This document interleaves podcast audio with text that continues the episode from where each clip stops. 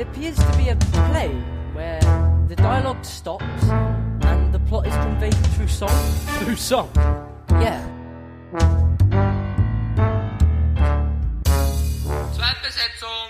Herzlich willkommen zur ersten Folge Zweitbesetzung in nicht bekannter Besetzung. Ich bin heute nämlich ohne meinen Kollegen Sebastian Dietl unterwegs. Dafür sitzt aber unser erster Gast dieses Podcasts neben mir, nämlich Malte Lachmann. Hallo Malte. Hallo. Danke, dass du dir heute Zeit genommen hast. Malte, du bist Theaterregisseur und hast von 2008 bis 2012 Regie an der Theaterakademie August Eberding studiert und arbeitest seitdem als freiberuflicher Regisseur für auch Musiktheater. Du hast Musicals wie zum Beispiel Rent, Spamalot oder auch Jack and Hyde inszeniert. Und da würde mich am Anfang gleich mal interessieren, wieso hast du dich eigentlich auf Musiktheater spezialisiert? Beziehungsweise, woher kommt deine Begeisterung für Musical? Ah, das ist eine gute Frage. Also meine Be Begeisterung für Musical ist schon relativ alt. Ich habe in der Schule, im Gymnasium in einer semi-professionellen Musicalgruppe gespielt mhm. und habe darüber meine Begeisterung für das Theater insgesamt gefunden und dann hat irgendwann mal ein älterer Freund von mir angefangen, Schauspiel zu studieren. Und da wurde mir erst so richtig klar, natürlich, das ist ja eine Berufslaufbahn, das kann man ja wirklich machen. Dann habe ich angefangen, Praktika im Theater zu machen, Gesangsunterricht zu nehmen, Schauspielunterricht zu nehmen. Und dann habe ich mich beworben auf Unis, um mhm. entweder Schauspiel oder Regie zu studieren. Und in dem Prozess wurde mir sehr schnell klar, dass Schauspiel für mich zu wenig verkopft ist. Mhm, das hat ja. mir nicht so viel Spaß gemacht letztendlich. Und ich war auch einfach nicht gut genug. Das muss man auch sagen. ja. Also in dieser Musical-Gruppe war ich immer der große Star und auf einmal bei Vorsprechen, wo ganz viele andere auf einmal auch antreten, merkt man dann ja, oh, das mhm. ist vielleicht ein schönes Hobby, aber nicht das, was ich hauptberuflich machen kann und will. Und dann bin ich hier in München an der Bayerischen Theaterakademie August Everding für Regie aufgenommen worden was wirklich merkwürdig war. War das dein erster Anlauf? Das war mein erster Anlauf und Krass. alle, die sich beworben haben, waren viel älter als ich, mhm. hatten meistens auch schon ein anderes Studium abgeschlossen. Ähm, ich hatte zwei Kommilitonen, einer war 26 und der andere war 28 und ich war 18. Wow. Und dann kam noch dazu, dass an der Bayerischen Theaterakademie August Everding das Regiestudium sich auf Sprechtheaterregie und Musiktheaterregie mhm. bezieht. Und ich habe vor diesem Studium vielleicht drei Opern in meinem Leben ja. gesehen und musste dann auf einmal Musiktheaterregie studieren. Und das hat sich letztendlich aber, diese Verquickung aus Sprechtheater und Musiktheater, als großer Vorteil herausgestellt, weil mich das ja schon immer interessiert hat mhm. über diese Musicalgruppe. Und ja. dann habe ich irgendwann gemerkt, dass das eigentlich meine Spezialität ist, im Gegensatz zu meiner Konkurrenz. Denn ich bin ein Regisseur, der vor allem im Sprechtheater arbeitet und manchmal in der Oper. Und ich bin aber immer der Regisseur im Sprechtheater, der sich mit Musik auskennt, ja, weil er das ja, ja, auch studiert hat. Ne? Und darüber bin ich dann auch immer wieder äh, beim Musical gelandet. Nicht nur, weil mich das schon seit Schultagen total interessiert hat, sondern mhm. auch, weil ich einfach eine Qualifikation über mein Studium dazu hatte. Ja, klar. Und ich immer fand, und das ist so ein anderer Punkt, dass man über Musicals Leute ganz niedrigschwellig abholen kann. Ja. Also viele Menschen trauen sich ja nicht ins Theater, weil die glauben, oh, jetzt wird's intellektuell, jetzt wird's avantgardistisch, das verstehe ich sowieso alles nicht. In der Oper singen die so komisch, da gehen wir lieber auch nicht hin. Und ins Musical traut sich wirklich jede und jeder.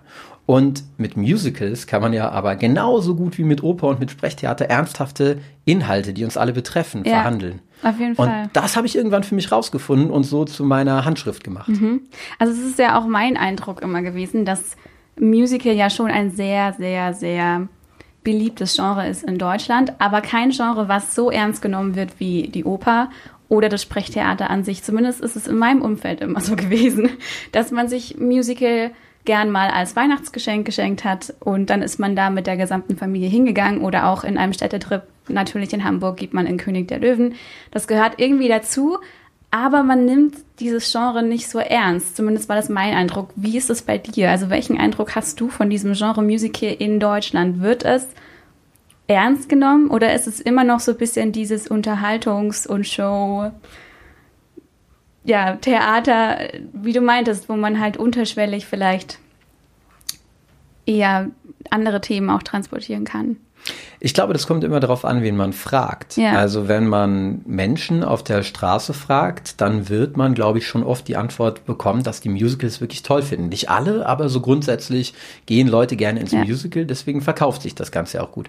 Wenn man branchenintern sich umschaut und jetzt nicht Musicaldarstellerinnen und Musicaldarsteller fragt, dann wird man da ganz andere Antworten bekommen. Denn Musicals sind ja oft für Stadttheater und auch für Staatstheater eine Cash-Cow.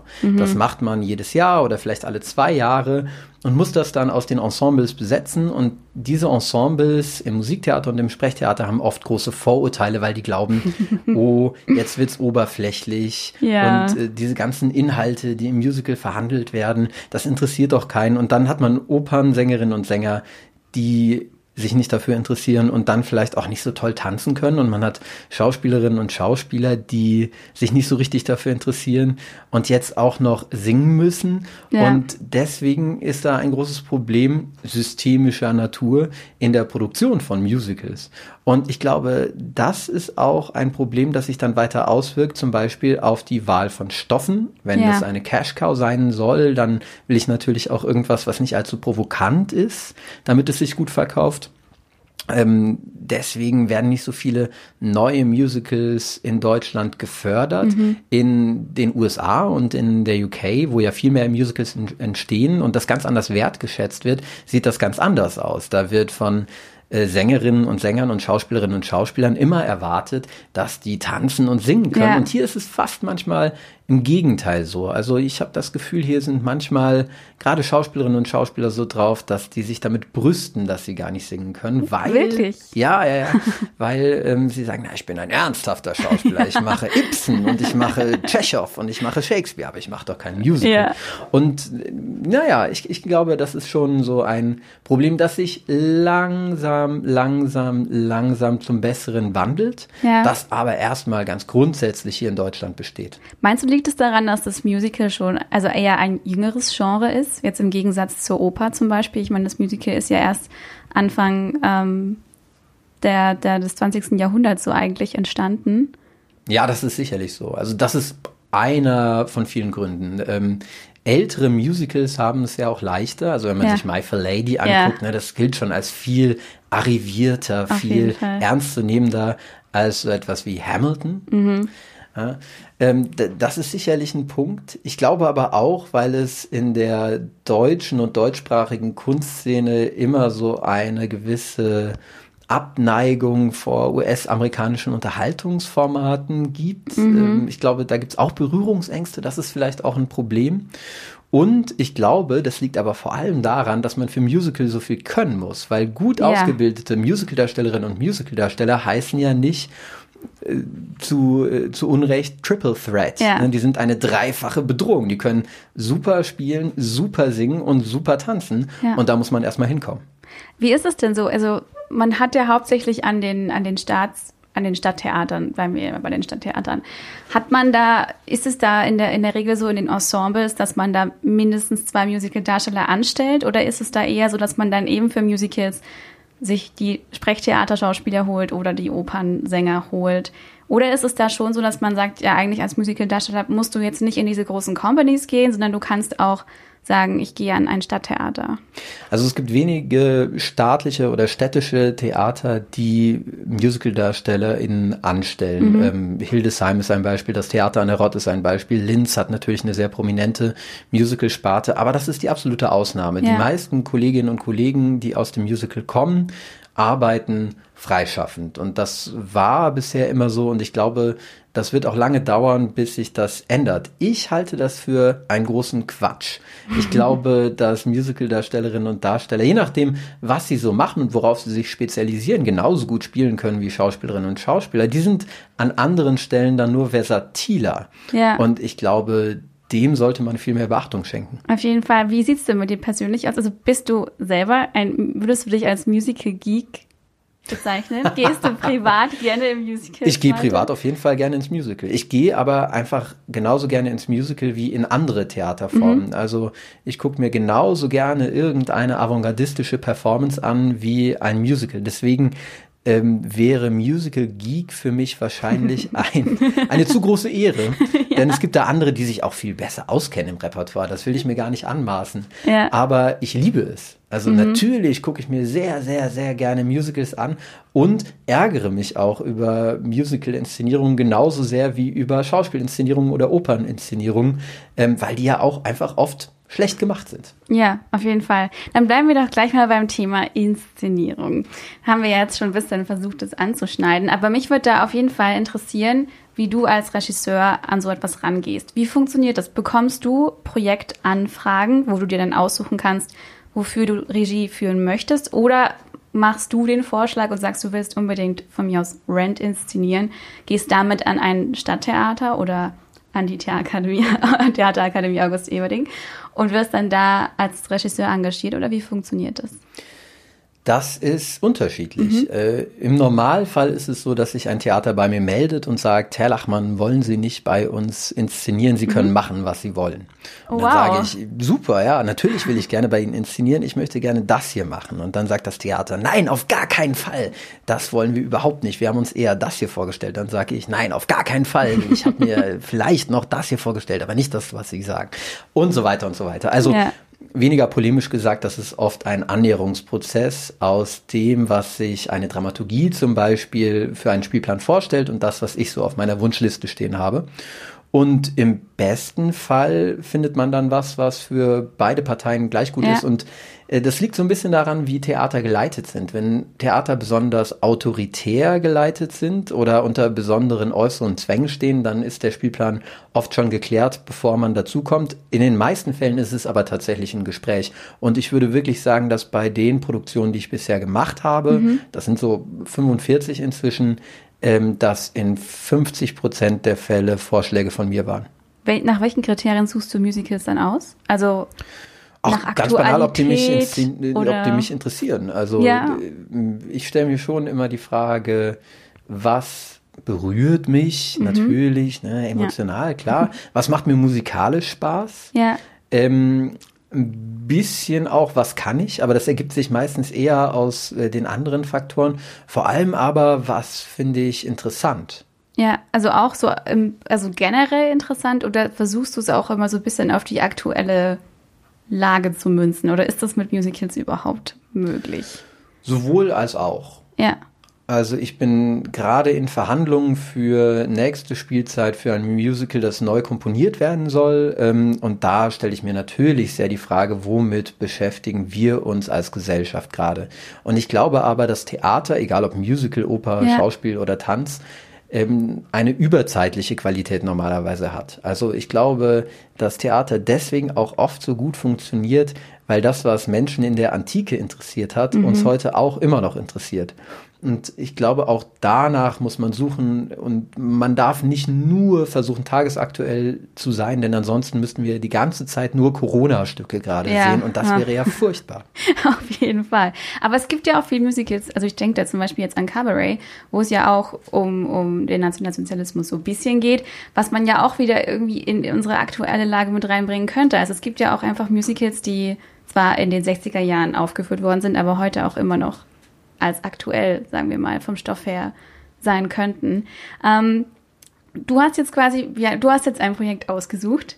Wie geht es dann weiter in diesem ganzen Prozess? Dann setze ich mich normalerweise erstmal mit einer Dramaturgin oder einem Dramaturgen zusammen und frage mich, worum geht's wirklich? Mhm. Worauf wollen wir einen inhaltlichen Fokus legen? Was ist unsere Fragestellung? Und parallel dazu versuche ich ein Team zusammenzustellen aus einer Bühnenbildnerin und einem Kostümbildner, vielleicht einem Choreografen mhm. und ähm, vielleicht auch nochmal einer musikalischen Leiterin, die von außen dazukommt, das allerdings weniger oft. Und dann gehe ich mit dieser Frage, die ich mit der Dramaturgin oder dem Dramaturgen herausgeschält habe aus dem Stoff zu, mit, zu meinem Team und sage, Leute, hierum soll es gehen. Mhm. Jetzt gehen wir mal ans Werk und gucken, wie wir in den unterschiedlichen Bereichen, an denen ihr arbeitet, was schaffen, was diese Frage transportiert. Ist es nochmal eine große Herausforderung, dass man eben hier drei Sparten zu einem Stück zusammenführen muss? Jetzt im Gegensatz zum Sprechtheater zum Beispiel? Ja und nein. Also man muss natürlich mit mehr Menschen kommunizieren. Ja. Man muss auf musikalische Gegebenheiten achten, die äh, man im Sprechtheater natürlich nicht hat. Im Sprechtheater ist es oft so, als ob man auf einem ganz weißen Blatt Papier anfängt zu malen und zu zeichnen und im Musiktheater, egal ob das jetzt Oper oder Musical bedeutet, hat man natürlich schon gewisse Strichführungen vorgegeben, mhm. mit denen man sich auseinandersetzen muss. Und es gibt aber auch Bereiche, die viel leichter sind, weil zum Beispiel was das angeht, man nicht alles einfach von neu erfinden muss, ja. sondern schon so Eckpunkte hat und das macht mich auch nochmal auf eine andere Art und Weise kreativ. Und zum Beispiel im Probenprozess muss ich nicht alles alleine proben. Also im Sprechtheater muss ich wirklich acht ja. Stunden am Tag mit den Schauspielerinnen und Schauspielern arbeiten. Im Musiktheater muss ich das nicht, denn da gibt es eine musikalische Leiterin und einen ja. Choreografen und die kümmern sich natürlich mit um das, was auf die Bühne kommt. Ist dann da, kann man dann sagen, dass ein Choreograf und ein musikalischer Leiter auch so ein bisschen dann der, also auch eine eigene Art von Regie ist, oder die musikalische Leiterin oder der, die Choreografin, ähm, dass es dann doch irgendwie schwieriger macht, weil man hat dann nicht nur eine künstlerische Instanz, sondern plötzlich drei, die irgendwie auf dieses Stück einwirken, oder macht es das genau interessant. Das kommt total darauf an, wie ein Regie-Team zusammenarbeitet und auch wie gut ein Regie-Team ja. zusammenarbeitet. Gerade bei Choreografinnen und Choreografen ist das wahnsinnig unterschiedlich. Mhm. Ich kenne viele, die sehr viel Regie machen, wenn man sie lässt. ähm, und ich finde aber sehr klare Absprachen gut. Also ja. ich bin da vielleicht auch ein bisschen robotisch in dem, wie ich denke, aber ich kläre wirklich im Vorhinein mit meinen Choreografinnen und Choreografen ab, Takt 121, Schlag 2, hier übernimmst du und mhm. arbeitest bis Takt X, Schlag Y. Und äh, ab dann mache ich weiter und dann fließt das im Proben ineinander. Ja. Ähm, ich kann nicht so gut einfach zusammen mit anderen im Kollektiv proben. Dazu ist mir zu wichtig, wie ich persönlich Sachen kommuniziere. Mhm. Aber ähm, andere sind da ganz anders und dann ähm, macht ein Regisseur vielleicht auch viel Choreografie und eine Choreografin auch viel Regie. Das ja. mag sein, ja. Was mich immer schon interessiert hat, ist, was auch noch zu diesem Anfangsprozess dazugehört, sind natürlich die Rechte. Weil ich mich immer gefragt habe, beim oh Gott. Musik, also beim Musical ist es ja schon ein, ein sehr mächtiges und großes Wort.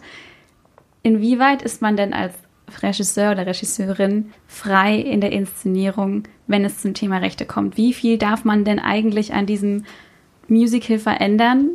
Also wie, inwieweit ist man da frei im Schaffen? Das ist ein total schwieriges Thema und auch ein Thema, was neue Inszenierungsansätze sehr ausbremst. Denn mhm. je nach Verlag ist man freier oder weniger frei. Und es gibt ja äh, Komponistinnen und Komponisten, die dafür bekannt oder vielleicht eher berüchtigt sind, dass man nichts machen darf und eigentlich nur dazu angehalten ist, alles so wie bei der Uraufführung nachzuinszenieren. Und meine Erfahrung damit ist, ähm, Communication is key. Also mhm. wenn man versucht, Sachen möglichst eng abzusprechen, dann kommt man damit auch oft relativ weit. Wenn man das nicht tut, kann man damit aber auch sehr auf die Nase fallen. Auch das hatte ich schon. Und da ist das Problem, dass die Regie nie direkt mit dem Verlag kommuniziert. Wenigstens okay. ist mir das noch nie so untergekommen, sondern das macht die Leitung eines Theaters. Mhm. Und die Leitung eines Theaters ist natürlich nicht wahnsinnig eng in den Entstehungsprozess eines Regiekonzepts involviert. Ja. Und diese kommunikative Hürde, die ist schwierig. Und ich würde mir sehr wünschen, dass da neue Wege gegangen werden und dass vor allem aber auch Verlage ein bisschen offener werden würden. Ja, also wie, was ist da genau vorgegeben? Also ich habe das ja, ich habe das noch nie mitbekommen, wie das dann funktioniert. Also inwieweit ist, darf man überhaupt irgendwas verändern an, an, dem, an dem Libretto oder an, an der Musik und auch an der Inszenierungsweise? Also ist da irgendwas vorgegeben oder heißt es nur, man darf textlich und musikalisch nichts verändern? Ja, genau, das ist ein Teil. Also mhm. oft sehen solche Verträge mit Verlagen so aus, dass auf der ersten Seite gleich fett kursiv gedruckt steht, keine Striche, keine Cross-Gender-Besetzung, mhm. keine oh, wow. Fremdmaterialien kein mhm. und so weiter und so weiter. Wie gesagt, das ist aber alles Verhandlungsmasse. Also gerade okay. zum Beispiel die Größe einer Besetzung, auch die Instrumentierung, also sprich die Größe einer Band, das muss dann eine Intendantin oder ein Dramaturg mit dem Verlag verhandeln. Und äh, ja, also was, was Regie angeht, das ist ja oft nicht ganz so einfach an etwas festzumachen. Also mhm. allein was Charakterzeichnungen angeht, was Situationen angeht, da hat man ja oft mehr Spielraum. Allerdings muss man auch sagen, dass Musicals oft sehr ausführliche Regieanweisungen haben, die mhm. noch nicht mal wirklich streng theaterwissenschaftlich betrachtet Regieanweisungen sind, sondern ein Transkript der Uraufführungsinszenierung. Und ja. gerade bei Spamalot fällt mir ein, da steht dann immer ähm, im Turm links erscheint ja. und im Turm rechts erscheint und ich habe mich immer gefragt, in welchem Turm eigentlich? Ich habe in meinem Bühnenbild keinen Turm. Ja. Aber da kann, was kann da im schlimmsten Fall passieren? Also wenn du das darauf dann nicht achtest und dann kommt jemand dann muss das Stück abgesetzt werden. Okay. Also ähm, das ist mir tatsächlich einmal passiert. Mhm. Als ich Rent inszeniert habe, gab es eine Kontroverse mit dem Verlag, weil das Theater das Inszenierungskonzept, das dem Theater vorlag, nicht wahnsinnig ausführlich mit dem Verlag abgesprochen hat. Und der Verlag hat verständlicherweise dann äh, gesagt, wir haben das gesehen, aber es entspricht nicht dem, was wir vertraglich vereinbart haben. Und dann ähm, musste Gott sei Dank das Stück nicht ganz abgesetzt werden, mhm. aber meine Inszenierung musste abgeändert werden. Und das ist natürlich ein wirklich schmerzlicher Vorgang, denn ja. man macht sich ja Gedanken zu etwas und die Eingriffe, die da gemacht werden mussten, ähm, haben mein Inszenierungskonzept auch so sehr verfremdet, ja. dass ich letztendlich meinen Namen zurückziehen musste, weil ich sagen musste, das, was da jetzt auf der Bühne passiert, hat nicht mehr mit dem zu tun, was ich eigentlich konzipiert mhm. habe. Okay, wow. Das ist schon, also ich, ich habe nicht gewusst, dass das so eng ist, aber warum ist es dann im, im Musical so streng? Ist es in, im Musiktheater bezüglich Oper genauso oder ist es nur als Musical da ein besonderer Fall? Im Musiktheater, in der Oper, hat man oft den Fall, dass das Stück ähm, sehr alt ist. Mhm. Also sprich, dass die Komponistin oder der Librettist mehr als 70 Jahre tot ist und dann ist das Stück rechtefrei und dann hat man diese Probleme nicht mehr. Okay, dann hat man wieder hier das Problem, dass Musical doch noch ein sehr junges Genre ist. So ist es, so ist ja. es. Und ich muss auch nochmal ganz deutlich sagen, ich verstehe auch, warum die Verlage das machen. Also mhm. ein Komponist gibt ja ein Stück an einen Verlag, damit der Verlag sich gut darum kümmert. Und wenn jetzt auf einmal mit diesem Stück alles Mögliche gemacht wird, was vielleicht nicht im Sinne des Komponisten ist, ja. dann macht der Verlag seinen Job nicht. Ja. Ist ja klar. Aber hat es dann da einen Unterschied zwischen den, den Größen der, der Stücke? Oder also ist ein Weber-Musical teurer und schwieriger, die Rechte zu bekommen, als jetzt zum Beispiel irgendein kleineres Musical, wie, wie zum Beispiel Last Five Years? Ja. Da gibt es schon die Unterschiede, oder? Also Wobei ich nicht genau weiß, wie die Rechte für ähm, Last Five Years liegen. Wahrscheinlich auch noch ziemlich weil es noch sehr jung ist. Ja, ja, ja, genau. Also die, die, ich, ich weiß nicht, wie, wie teuer das jetzt ist. Ähm, aber das ist natürlich unterschiedlich teuer, klar. Ja. Ähm, es ist immer Verhandlungssache, logisch. Tantiem, also das, was ein Theater an einen Verlag zu zahlen hat, mhm. hängen auch immer von der Größe des Hauses ab. Ja. Ähm, man verhandelt mit darüber, wie viel etwas gespielt werden muss, mindestens. Mhm. Man verhandelt auch einen Mindestbetrag. Also es geht dann nicht nur darum, äh, wie oft wird das gespielt und wie viel Prozent der Ticketpreise wird abgegeben, sondern da ist eine Mindestsumme mit dabei. Man muss sich das so vorstellen, ein gewisser Prozentsatz jeder Karte, die verkauft wird, geht an den Verlag mhm. ähm, und damit an die Komponistin, an den Librettisten und so weiter und so weiter. Ein Verlag kriegt im Normalfall auch noch extra Geld äh, für die Bereitstellung des Notenmaterials. Ja. Selbst wenn das heutzutage digital funktioniert, aber ähm, da, da kommt schon einiges zusammen. Das war immer so meine, mein Gedanke zu dem, wenn ich, wenn ich geguckt habe, was, was die Stadttheater so äh, für Musicals an, an den Spielplänen oder auf den Spielplänen haben, habe ich mir das immer so erklärt, dass man natürlich nicht sowas wie, ja gut, Hamilton ist jetzt kein gutes Beispiel, aber sowas wie Rent auf den Spielplänen nicht so oft sieht, wie jetzt zum Beispiel eben My Fair Lady. Diese ganzen alten Musicals. Aber ich dachte auch immer, das hängt damit zusammen, dass die Leute eher in sowas gehen als in Rent. Ich glaube, das ist nicht nur eine rechtliche Frage. Mhm. Ich glaube, du hast schon recht, wenn du sagst, das liegt auch an der Präferenz der Zuschauerinnen ja. und Zuschauer. Das ist ja mit allem anderen auch so. Ne? Natürlich gehen Leute gerne in große Titel, die sie kennen, ja. und neuere Titel kennen sie vielleicht weniger als ältere, größere Titel, die schon mehr gespielt worden sind. Ein Punkt, bei den Rechten ist auch noch, ob überhaupt Stücke freigegeben sind. Mhm. Oft sind Stücke reserviert für eine deutschsprachige Erstaufführung oder weil ein besonders großes, besonders mächtiges Theater äh, sich die alleinigen Rechte erstmal für eine Spielzeit mhm. oder zwei Spielzeiten daran gesichert hat. Ähm, es gibt Musicals, die Stage Entertainment zum Beispiel für ja. sich gesichert hat, die nicht einfach so gespielt werden können. Also das ist nicht ganz trivial. Ich muss aber auch sagen, ich rede darüber als Laie. Denn yeah. mit diesen ganzen vertraglichen Geschichten muss ich mich Gott sei Dank als yeah. Regisseur nie befassen. Das macht die Dramaturgie, das macht das ja. Haus, die haben das machen eine spezialisierte Abteilung. Gott sei Dank. Ich ja, glaube, diese Dank. Arbeit ist, macht wahrscheinlich gar nicht so viel Spaß, wenn es dann so ums Verhandeln geht. Aber wenn wir jetzt wieder zurück zum Inszenieren kommen, dann würde mich auch interessieren, nach welchen Kriterien du besetzt. Oder du hast ja dann meistens schon von dem, vom Haus selber ein vorgesetztes Ensemble. Machst du überhaupt noch irgendwie so dieses, dieses Art von Vorsprechen für manche Rollen oder besetzt du einfach, weil du die Menschen, die Schauspieler und Schauspielerinnen schon kennst? Ja, das ist so ein bisschen wie mit den Anfragen. Mhm. Also oft ist es so, dass das Haus eine gewisse Vorstellung hat und äh, man da in Verhandlungen gehen kann. Es ist mir eigentlich wenigstens im Bereich Musical noch nie passiert, dass das Haus wirklich eine komplette Besetzung vorgegeben hätte. Ja ähm, wenn Rollen extern zu besetzen sind, dann gibt es natürlich manchmal auch Vorsprechen und Vorsingen und Vortanzen vor allem. Das ist eine Geschichte, die ich nicht gerne mache, mhm. weil ich finde, es ist schwierig dafür einen Modus zu finden, der menschlich ist. Ja. Also wenn ich vor Sprechen machen oder vor Singen machen muss, dann verknüpfe ich das immer mit persönlichen Gesprächen, weil ich finde, ob man mit einem Menschen zusammenarbeiten möchte oder nicht mhm. und kann oder nicht, erkennt man viel besser, wenn man mit jemandem spricht und viel schlechter, wenn ein perfekt eingestudierter Monolog performt wird und ja. man versucht da irgendwie inszenatorisch noch ein bisschen dazwischen zu kommen.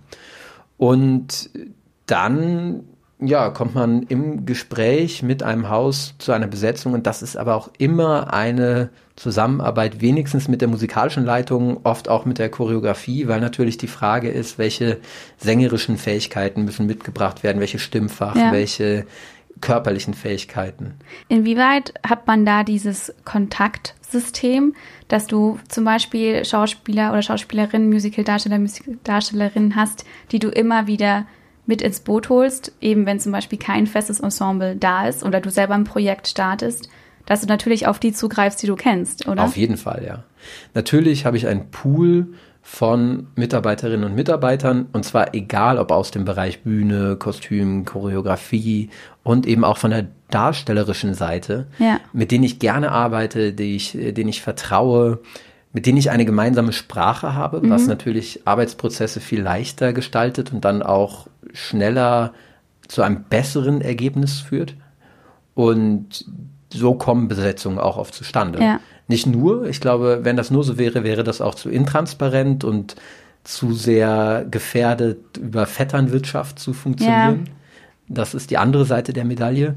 Aber es gibt einige Menschen, mit denen ich einfach so gerne und so erfolgreich zusammenarbeite, jetzt aus dem Musical-Bereich zum Beispiel Sibylle Lambrich oder äh, Katrin Hannack, das sind zwei Darstellerinnen, auch äh, Sydney Smith. Äh, die kenne ich, die habe ich, so, hab ich gesehen in Jacqueline Hyde. Ja, ja, mhm. genau. Die, das sind einfach ganz tolle Künstlerinnen und ähm, wenn ich die nicht immer wieder fragen würde, wäre ich einfach schön blöd. Ja. Was ist denn da jetzt nochmal zurück zu diesem Inszenierungsprozess der große Unterschied zwischen einer Uraufführung, also wenn, wenn man zum Beispiel jetzt eben wie ein nächstes Projekt von dir wäre ja die Uraufführung von Mein Kampf.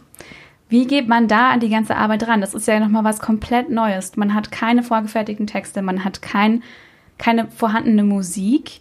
Wie sieht da dieser ganze Prozess dann aus?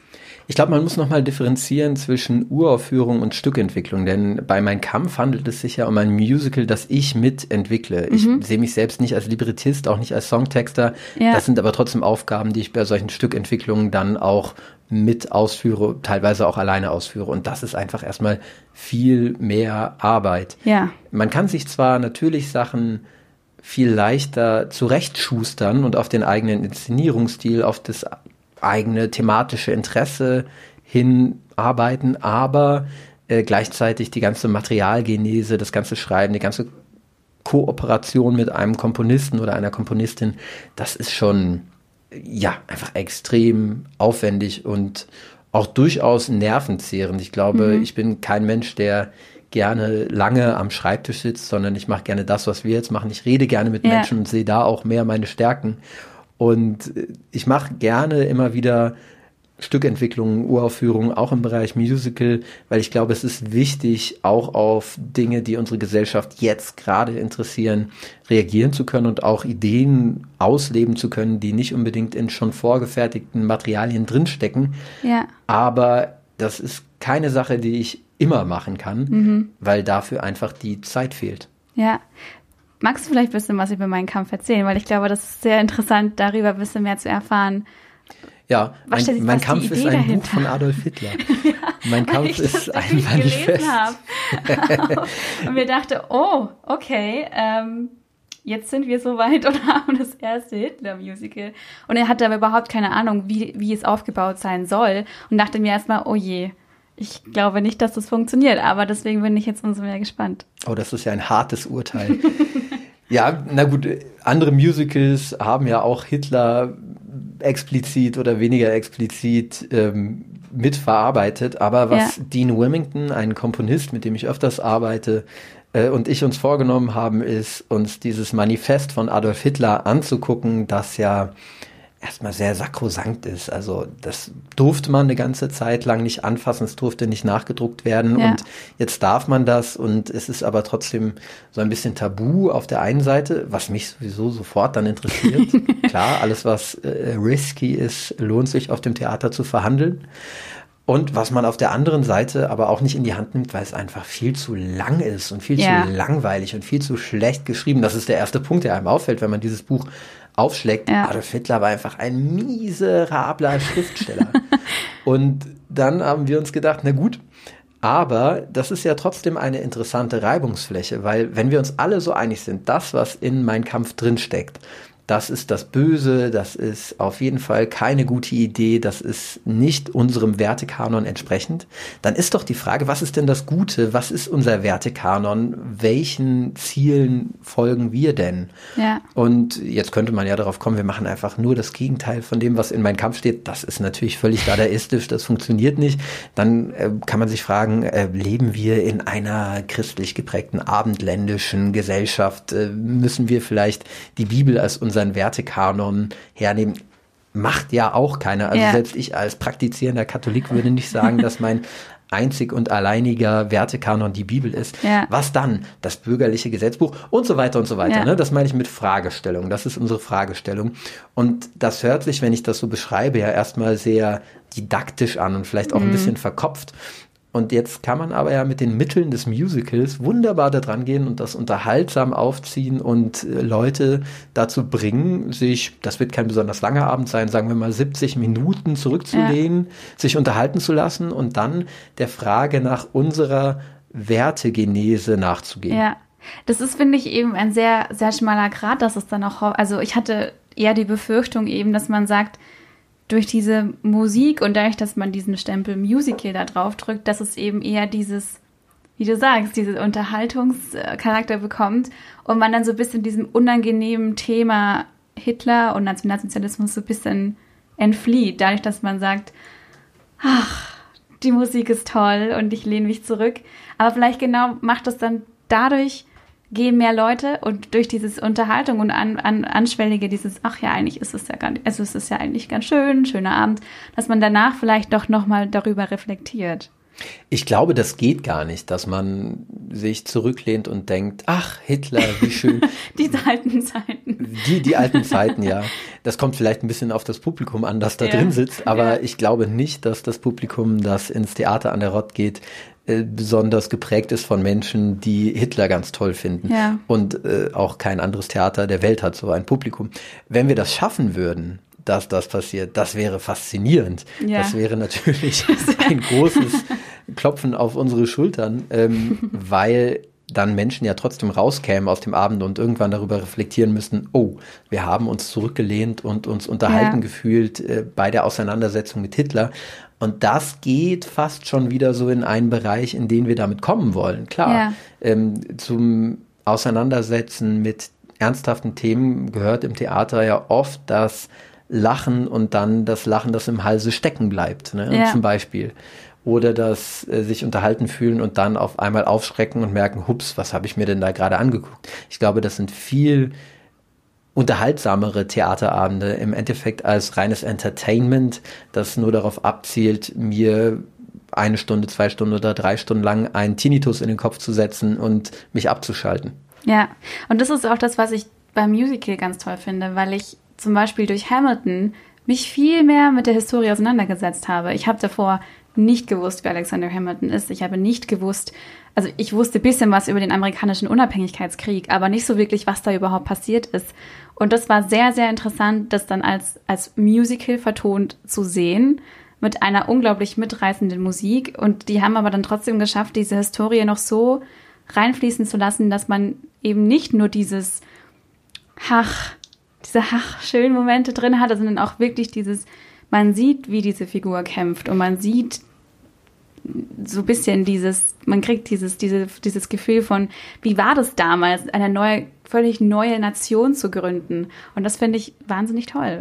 Ja, schau dir Les Miserables an Ja. und was da historisch dahinter steckt. Man muss sich nur damit auseinandersetzen und das ist wieder eine inszenatorische Frage. Wird mir das nahegelegt oder geht eine Inszenierung komplett darüber weg? Schau dir Jacqueline Hyde an, Ja. wo man erstmal beim ersten Hören und Lesen und Schauen gar nicht auf irgendetwas kommt, was jetzt historisch relevant ist oder großartig philosophisch oder wissenschaftlich interessant ist. Aber wenn man sich genauer mit der Frage nach der guten und der bösen Seite im Menschen beschäftigt, dann kommt man da auf sehr spannende, auch wissenschaftliche Gebiete. Und ich habe für Jekyll und Hyde ähm, Interviews geführt, aus denen dann Textmaterial für die Figuren entstanden ist mit einer Sexarbeiterin, also vulgärdeutsch mit einer Prostituierten, mit einer Domina, ähm, dann mit einem katholischen Priester und mit einer Frau mit schizoaffektiver Störung. Wow. Und äh, ich glaube nicht, dass durch diese Interviews, die eingeflossen sind in den Abend, der Abend nachher weniger unterhaltsam war. Ich hoffe, dass er im besten Fall noch mehr zum Nachdenken angeregt hat.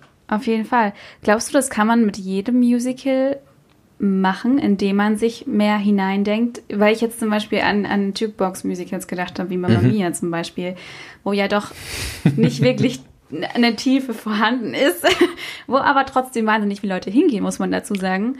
Ähm, wie würdest du Mamma Mia, mit welcher Idee würdest du an Mamma Mia rangehen zum Beispiel? Oh, da müsste ich wirklich länger drüber nachdenken. Ich finde Mamma Mia wirklich ein, ein sehr lustiges Musical. Ja. Ähm, vor allem eigentlich auf Deutsch. Also ich glaube, ich würde mir das immer viel lieber auf Deutsch aufgrund der deutschen Übersetzung angucken als auf Englisch. Und vielleicht ist da ja sogar der erste Punkt, über den man nachdenken kann. Ne? Also über die popkulturelle Verarbeitung von Ja. Sprache, ne, Übersetzung. Äh, wie gehen wir eigentlich als deutsch sprechende Menschen mit englischen Songtexten, die aber aus Schweden kommen um, und, und so weiter. Keine Ahnung, ob das ein Konzept wäre. Ja. Äh, dafür brauche ich dann normalerweise doch anderthalb Minuten länger, um auf sowas zu kommen.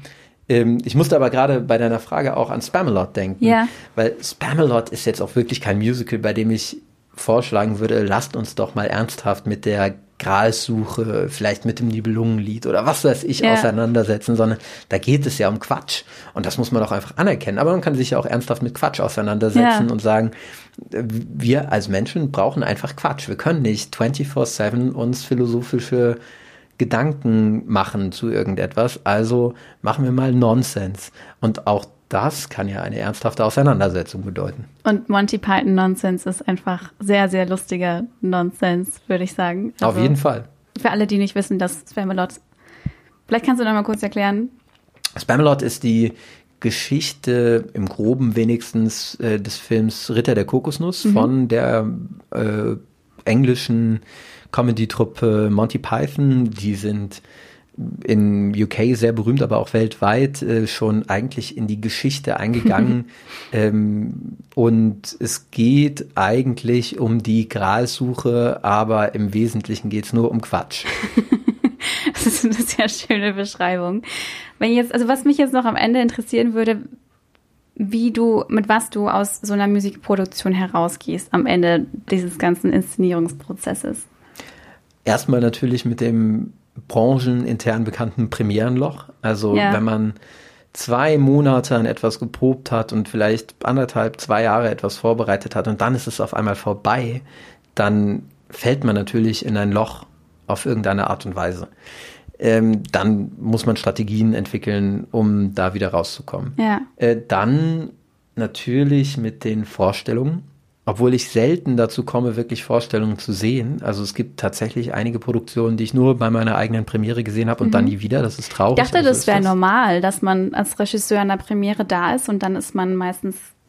Genau. Oder hängt das vom Regisseur dran? Das ist ja trotzdem mein Baby, so eine Ja. Inszenierung. Und eigentlich würde ich mein Baby dann beim Großwerden auch immer wieder gerne Ja. besuchen. Aber im Arbeitsalltag ist das nicht immer so leicht möglich. Ähm, dann kommt man manchmal für Wiederaufnahmen vorbei oder nochmal zu einem Publikumsgespräch oder wenn es irgendwie eine Gelegenheit gibt oder vielleicht auch erst zur Derniere, also zur letzten Vorstellung. Aber das ist natürlich was, was bleibt. Und dann bleibt vor allem Fotomaterial. Das ist ganz wichtig für uns Regisseurinnen und Regisseure, weil ähm, es gibt wenige Theater, die das wirklich sehr professionell aus mehreren Kameraperspektiven so aufnehmen, dass man das Material nachher verwerten kann. Und insofern sind Inszenierungsfotos nach wie vor das, was wir nutzen, um unsere Arbeit zu dokumentieren, um uns zu vermarkten. Und ansonsten bleiben die Arbeitskontakte, aus denen dann hoffentlich wieder andere Inszenierungsaufträge oder andere Besetzungen, andere Teams, die man bildet, entstehen. Ja, wir haben ja ganz am Anfang generell über das Musical in Deutschland gesprochen. Und mich würde jetzt zum Schluss noch interessieren, ob du glaubst, dass das Musical schon auf einem guten Weg ist oder ob du denkst, dass es auf jeden Fall noch viel mehr Arbeit benötigt, um diesem Genre ein bisschen mehr Ernsthaftigkeit zu geben. Ich glaube, es gibt vorsichtige Anfänge, die in eine richtige Richtung gehen, wenn zum Beispiel Theater Musical Awards ausloben für neue Inszenierungsansätze oder für neue Kompositionen. Ähm, ich glaube, dass nach und nach auch so ein bisschen eine Sensibilität dafür entsteht, was Musical alles kann. Ich glaube auch, dass dadurch, dass einfach Musical-Studiengänge irgendwann ins Leben gerufen worden sind und man immer mehr professionelle Darstellerinnen und Darsteller alter, aller Altersklassen hat, man darüber natürlich mehr zu einer Qualität kommt. Ich glaube aber, das alles sind sehr vorsichtige Anfänge. Also Ja. ich glaube, da kann man noch viel machen von allen Seiten. Also sowohl was das Selbstverständnis von Musicaldarstellerinnen und Darstellern angeht, was die Außenwahrnehmung angeht, was die brancheninterne Wahrnehmung angeht, was Politik angeht, Ja. ne? wie fördert man Musicals, äh, was die Leitung von Theatern angeht, wie setzt man Musicals aus, auf dem Spielplan und welche überhaupt. Also da gibt es so viele Themen, die man angehen kann. Da- Ich glaube, da ist noch viel drin. Und dann so eine ganz banale Frage. Was ist dein Lieblingsmusical, Malte? Und welches willst du unbedingt mal inszenieren? Ich habe sehr befürchtet, dass die Frage kommt. Ich kann das wirklich sehr schwer beantworten. Ich habe kein Lieblingsmusical. Ich, ähm, Oder deine muss, Top 3 oder irgendwie Ich so. muss sagen, dass ich Rent wirklich sehr, sehr gerne Ja. mag, äh, weil da so viel drin steckt und das so Mhm. ein kluges Musical in alle Richtungen ist, politisch, äh, von der Überschreibung von La Bohème ausgehend wirklich künstlerisch sehr hochwertig, für mich extrem berührend. Wir haben da in den Proben Rotz und Wasser geheult, so pathetisch, wie sich das anhört. Ja. Und ähm, Seasons of Love ist auch immer noch was, was mich jedes Mal wieder mitnimmt. Auf jeden. Fall und jedes andere Lied in diesem Stück aber auch. Also ich kann da wirklich kaum eins nennen, das ich nicht gut finde. Ja. Ähm, aber es gibt auch so viele andere, die ich wirklich ganz toll finde und die so unterschiedlich sind. Deswegen kann ich nicht sagen, was mein Lieblingsmusical ist. Ähm, und auf meiner Inszenierungswunschliste stehen einige, je politischer und je weniger nur um irgendwelche Beziehungen und um das Thema Liebe kreisend, desto weiter oben. Ja, kannst du Beispiel nennen? Ähm, ja, ich, also tatsächlich würde ich gerne mal Producers machen. Jo, ich, ja. Cabaret könnte ich mir tatsächlich auch ganz gut vorstellen, um mal mehr so einen Klassiker zu nennen. Ja. Ähm, ich interessiere mich auch tatsächlich für so Sachen von Jason Robert Brown zum Beispiel, ne? Also wirklich neuere Mhm. Sachen, die auch mal Kammerspielartiger sein dürfen. Ich wollte gerade sagen, Company zum Beispiel von, Ja. von Sondheim würde ich, also ich weiß nicht, ob, ich jemals eins inszenieren kann, aber ich, ich fände Company wäre wahnsinnig interessant. Hast du das vor? Musical-Regisseurin zu werden? Ah, das wäre doch toll, wenn wir demnächst Kolleginnen werden.